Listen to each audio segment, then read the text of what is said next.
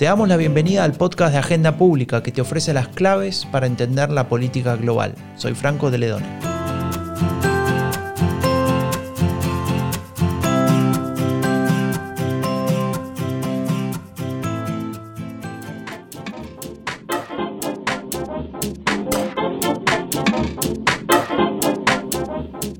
Década del 20.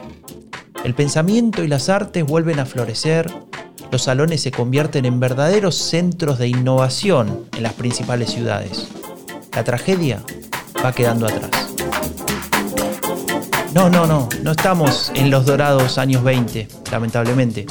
El proyecto de la Sociedad de las Naciones, con el que se esperaba poner fin a la posibilidad de una nueva guerra europea, fracasó, aunque dejó sus gérmenes. Estamos precisamente en el siglo XXI. Tenemos vacuna, pero los efectos de la pandemia tanto sobre la salud como sobre la economía se siguen haciendo sentir con fuerza.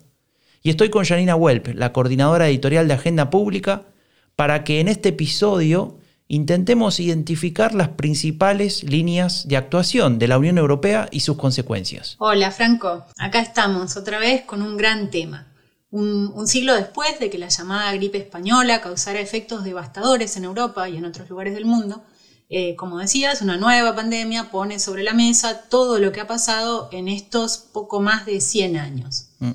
Y nos ubicamos en Europa, ¿no? El origen de la integración europea, de la UE actual, que se remonta a la segunda posguerra y que algunos identifican eh, su pistoletazo de salida en el discurso de Winston Churchill en la Universidad de Zurich y otros con la declaración de Schuman el 9 de mayo de 1950. O sea que son décadas de propuestas para dar los primeros pasos hacia la integración. Claro, y, así llegamos hasta 2020, donde pareciera que esa integración estaría consumada, ¿no? Así es, y ha sido un camino muy largo, cargado de hitos, con éxitos, también con fracasos.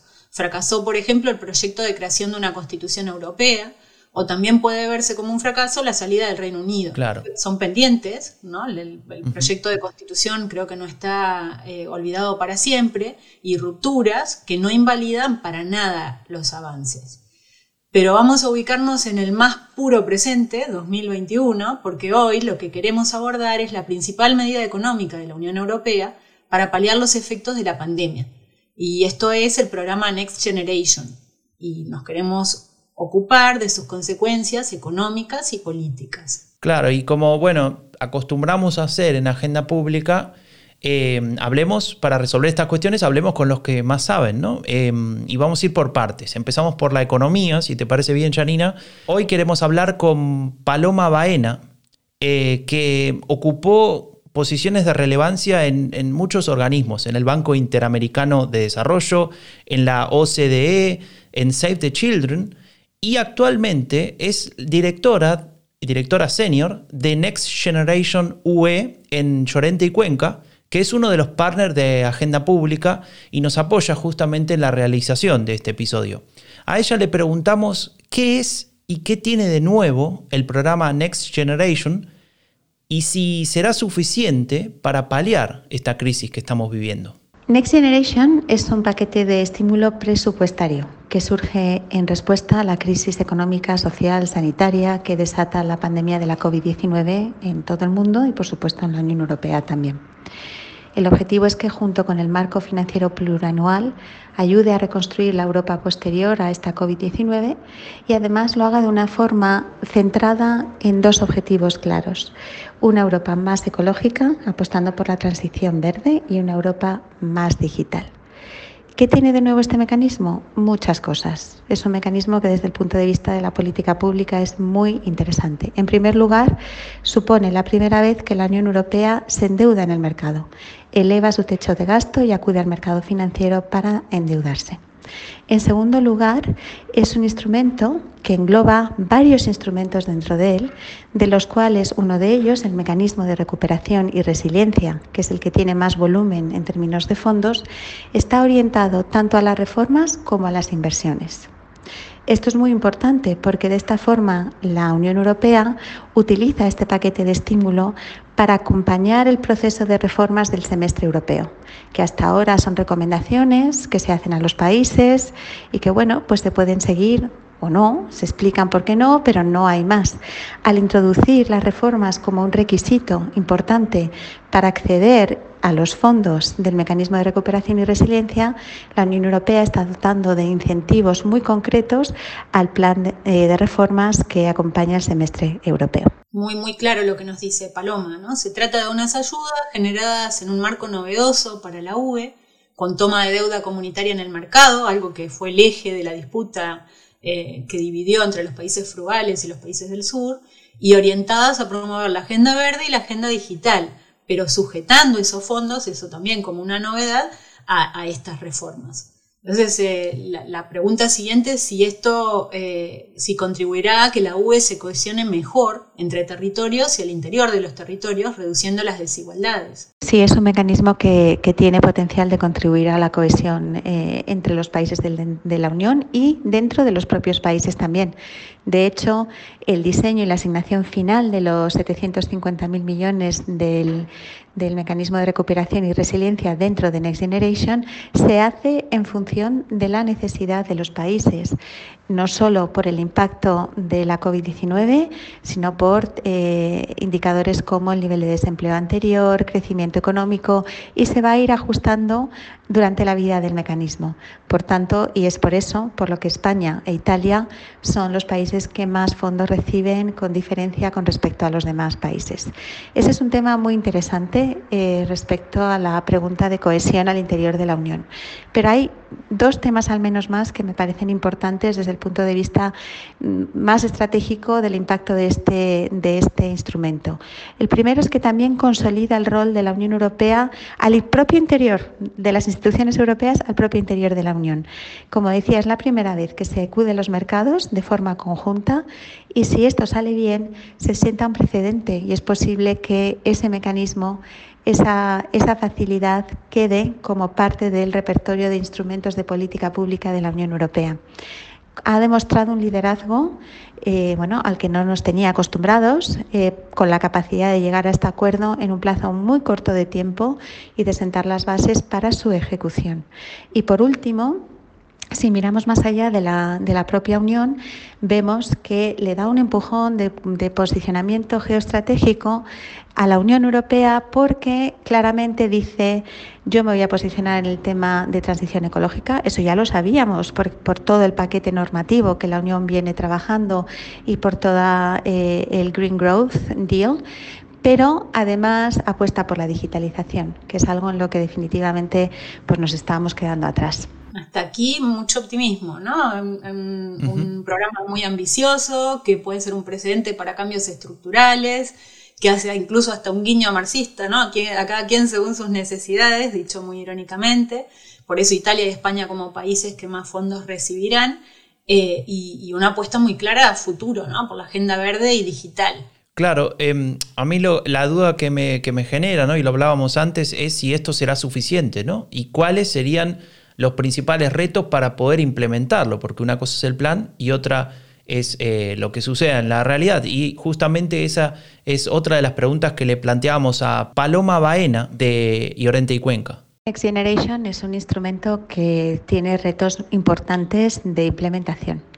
Está claro. Para mí yo creo que los puedo plantear a tres niveles. El primero es un reto de gobernanza. La gobernanza de un instrumento multilateral pues es compleja. Por un lado está dentro de la propia Unión Europea la generación de los acuerdos suficientes eh, y el control del instrumento durante la vida del mismo. Todavía quedan algunas decisiones pendientes, como la ratificación eh, de los parlamentos nacionales para que la Unión Europea pueda efectivamente acudir a los mercados. Eh, sin embargo, creo que esa parte va bien encaminada.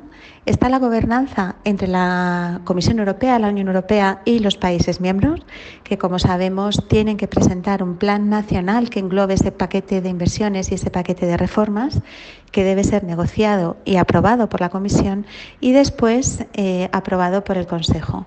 Y eso no acaba ahí. Después, cada seis meses, hay, eh, pues, reuniones e informes de avance entre país y Comisión Europea que pueden llevar a que los fondos se, detengan eh, o sigan adelante los siguientes desembolsos. Esto es muy importante. Todos los fondos a los que España puede optar en este momento son potenciales.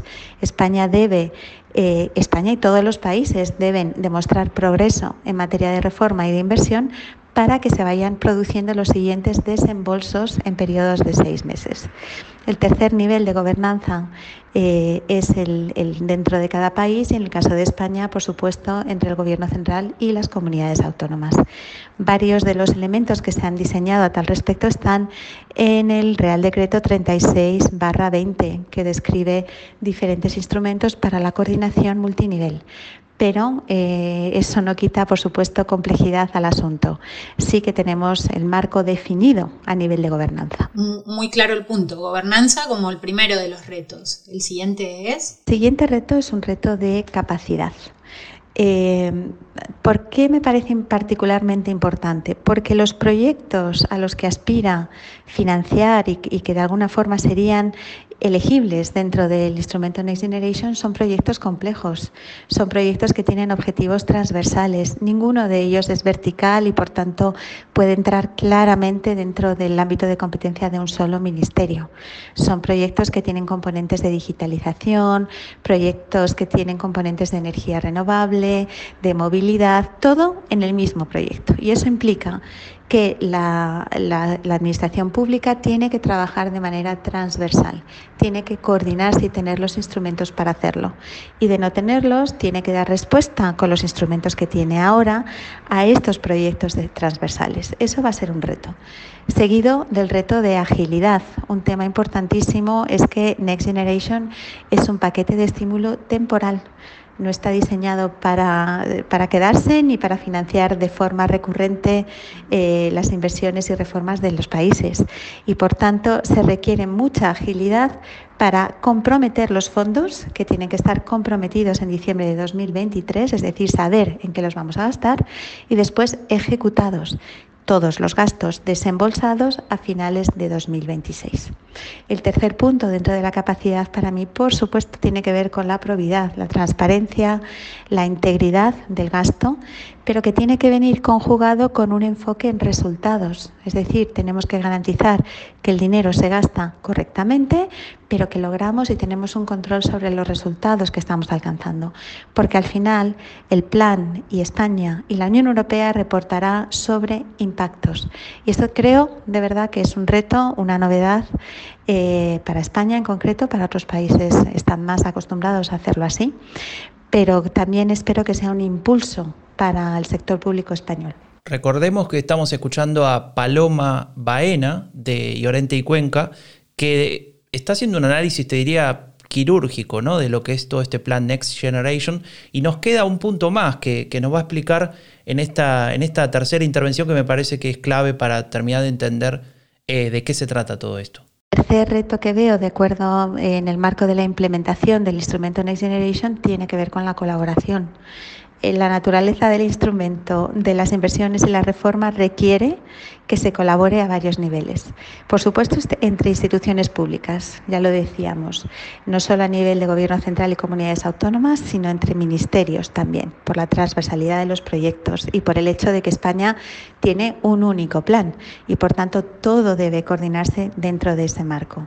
En segundo lugar, la colaboración público-privada para hacer este proceso y, sentar las bases de esta transformación se necesita el liderazgo del sector privado, se necesita la coinversión del sector privado y, por supuesto, tenemos que crear esos espacios donde ese liderazgo sea compartido, donde haya ese impulso y se creen los mecanismos para facilitar la colaboración público-privada. Y el tercer punto, que a mí me parece también esencial, eh, y muy, muy interesante desde el punto de vista de los proyectos que yo estoy viendo muy de cerca, es la colaboración privada-privada.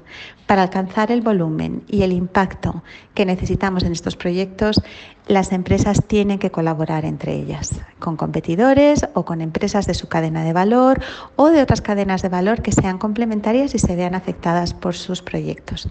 Esto también creo que es muy interesante, que está dando lugar a sinergias que de otra forma no veríamos, que está dando lugar a que grandes empresas y pequeñas y medianas empresas estén diseñando proyectos conjuntos y a mí me parece que igual que en el caso de la reforma de la administración pública, ojalá siente las bases también de modelos colaborativos hacia futuro.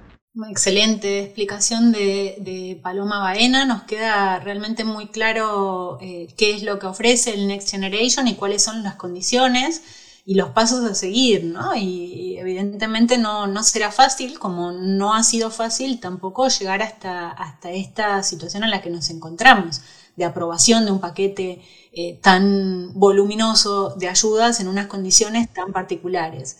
En agenda pública lo vinimos siguiendo durante todo el 2020. Hay numerosos artículos eh, que tienen cuenta primero de la necesidad de aprobar este tipo eh, de ayudas, luego las dinámicas del conflicto que hubo en la UE, que fue especialmente intenso, en algunos momentos parecía que podía tener consecuencias negativas eh, sobre la Unión, finalmente se resolvió, y a partir de ahí todo esto que nos explica Paloma, que refiere a, las, a la agenda que viene que está muy clara, pero a la vez que esté clara no quiere decir que sea fácil.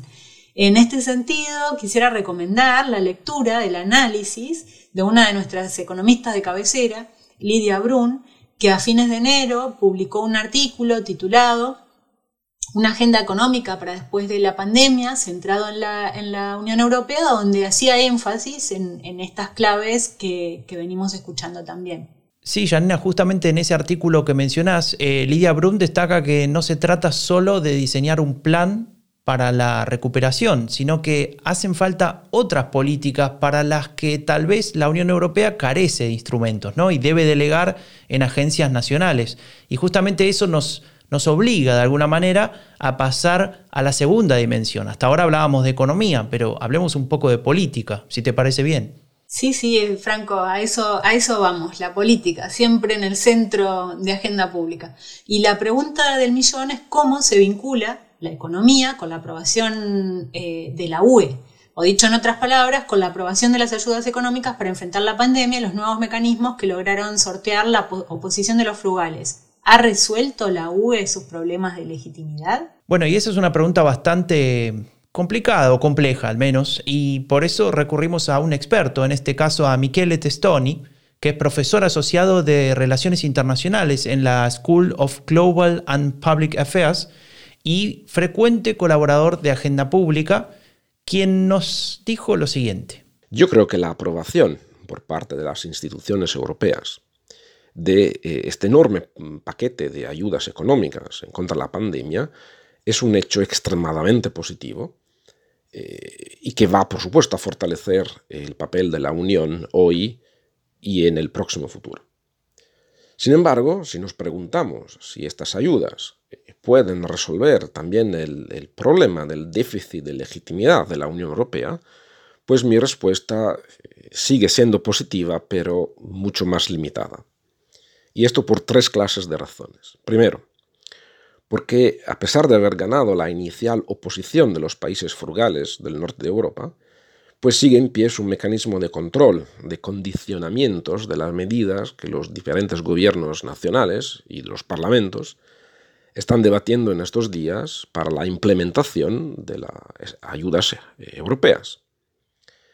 Segundo, porque la mejor percepción de la Unión Europea que tenemos hoy en día depende en realidad de la rapidez y de la eficacia de estas ayudas, porque si no lo son, pues más leña para el fuego populista.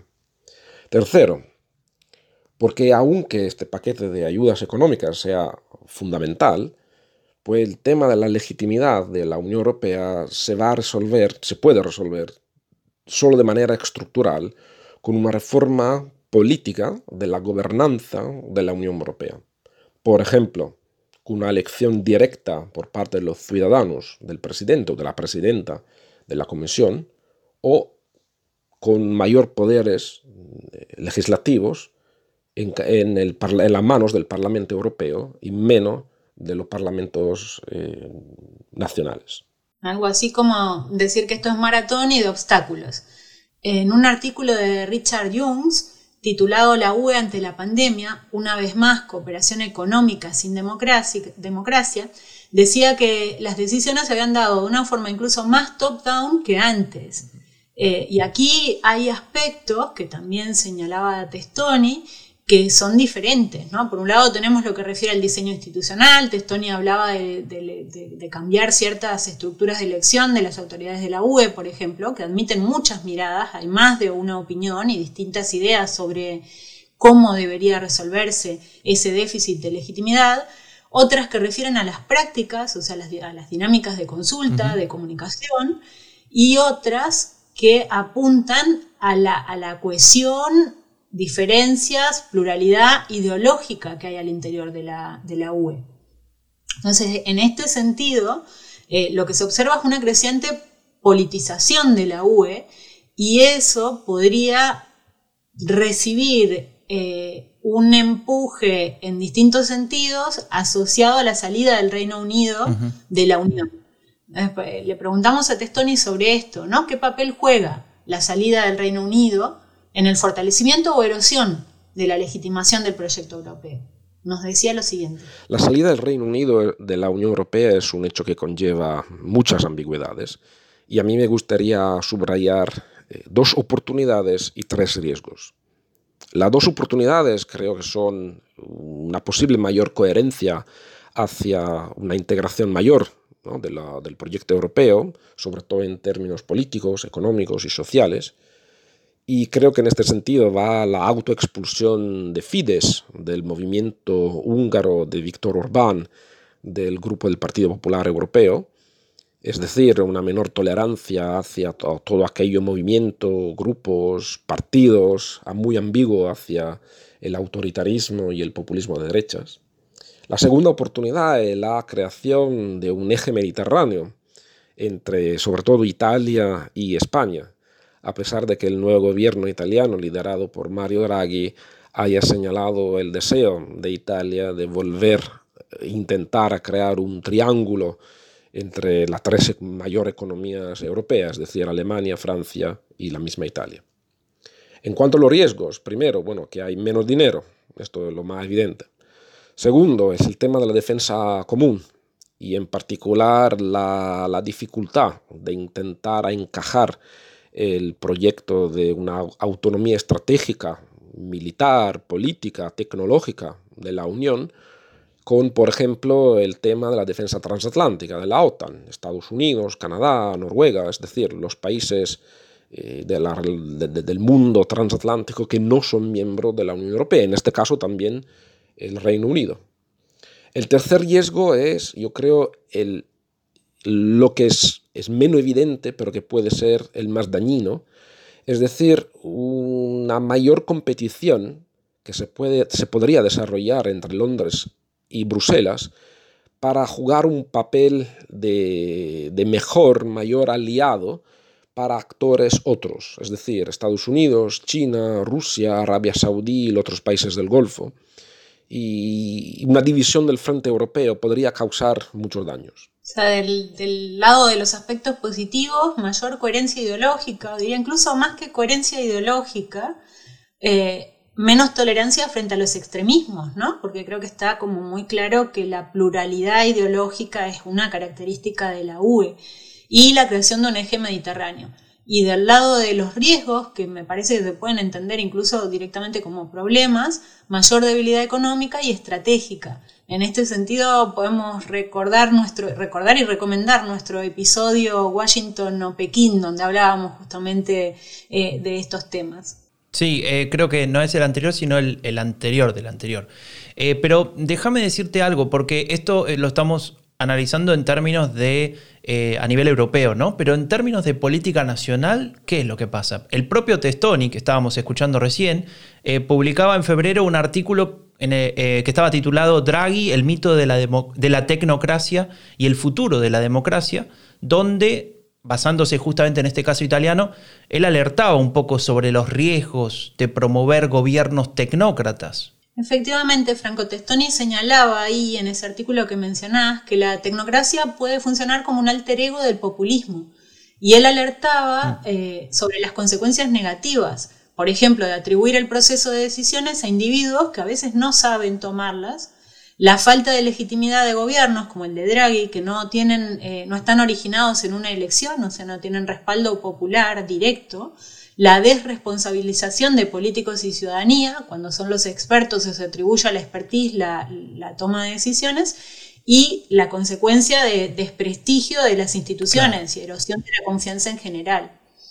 Em, entonces ahí una, cuestión que también nos parecía interesante preguntarle a Michele Testoni es si Italia puede ser una muestra, puede estar reflejando de alguna manera lo que podría ocurrir en la UE en esta tensión entre tecnocracia y auge de las opciones extremistas. En cuanto a las tensiones que podrían surgir, desarrollarse en Europa entre opciones tecnocráticas y la vuelta a un nuevo auge de fuerzas extremistas, populistas, pues yo creo que Italia no es una muestra muy fiel de lo que puede ser el futuro próximo. Y eso es debido a la gran peculiaridad de, Italia, es decir, la debilidad sistémica, histórica, eh, de, de, su sistema institucional y de sus partidos. Italia no tiene ninguna comparación con otros países desarrollados del mundo occidental. Sin embargo, hay dos tendencias, dos dinámicas que hay que tener muy bien en cuenta. La primera es que hay una nueva relación a nivel global entre política y economía. Estamos entrando en una nueva fase de desarrollo capitalista, donde el Estado es muy posible que tendrá un papel más relevante de lo que hemos estado acostumbrados hasta hoy. Y entonces esto podría desarrollar una tendencia, unos deseos hacia opciones tecnocráticas y entonces esto provocar un reflujo, un rechazo populista o, extremista. En segundo lugar, este tipo de tensión entre la tecnocracia y el populismo ha sido muy evidente en la última década en la política europea. No hay que olvidar el caso de Grecia y el caso de España, o de los PIGs, ¿no? de Portugal, Italia, España, Grecia. Pero lo que me parece muy relevante hoy es el caso de Francia, este dualismo entre la opción centrista, ¿no? impersonificada por el presidente Macron, que no es un político eh, en el sentido pleno, sino es el deriva de esta eh, opción tecnocrática, y los dos extremos, a la izquierda y a la derecha, Mélenchon y Le Pen. Yo creo que el caso francés, más que el caso italiano, podría ser un término eh, de, comparación más eficaz para todo el escenario occidental. Bueno, Janina, escuchábamos a Michele Testoni y justamente lo que nos dice al final, a mí, al menos a mí me deja pensando, tal vez tenemos que poner el ojo más en Francia que en Italia eh, en este sentido y, y, especialmente teniendo en cuenta que hay elecciones el año que viene ¿no? en ese país. Sí, Franco, podemos decir, eh, recurrir a la típica frase que parece que nunca se dijo en el film, ¿no? Siempre nos quedará París. Pero, pero bueno, vamos llegando al final, eh, así que en eso estuvimos, ¿no? El futuro de Europa, años 20. Hace un siglo se iniciaba la década con gran optimismo, florecía el pensamiento, las ciencias, las artes, y se comenzaba a dar vuelta de hoja la pandemia de gripe española las cosas no fueron bien y tiempo más tarde hubo otra guerra todavía más devastadora que la primera. 2021, 100 años después, el escenario es gris, pero hay a la vez avances promisorios. Y determinismo ninguno, condiciones sí y muchas, pero también capacidad de agencia, que creo que es lo que siempre estamos, en lo que siempre estamos enfatizando en agenda pública. ¿no? Hay opciones, hay distintas opciones, muchas son válidas, no todas, eh, unas son mejores que otras y de eso se trata, de comenzar a, o de seguir discutiéndolas, de analizarlas en profundidad. En lo económico y en lo social, para la UE se trata de continuar implementando unas ayudas indispensables para la reactivación y para la protección social, y en lo político seguir disputando el terreno a los proyectos autoritarios. En esas estamos. Bueno, escuchábamos entonces a la coordinadora editorial de Agenda Pública, Janina Welp. Muchas gracias, Janina. Eh, les agradezco también a Paloma Baena de, de, Llorente y Cuenca y a Michele Testoni por, por sus análisis, por sus opiniones respecto al tema. Y entonces vamos llegando al final de, de este episodio de Agenda Pública. Me despido como siempre pidiendo que en este tiempo de pandemia te cuides y nos cuides. Visita agendapublica.es eh, suscríbete a nuestros newsletters, al podcast también en tu plataforma favorita y nos vemos en dos semanas con un nuevo episodio del podcast de Agenda Pública que te ofrece las claves para entender la política global. Soy Franco de Ledone, hasta la próxima.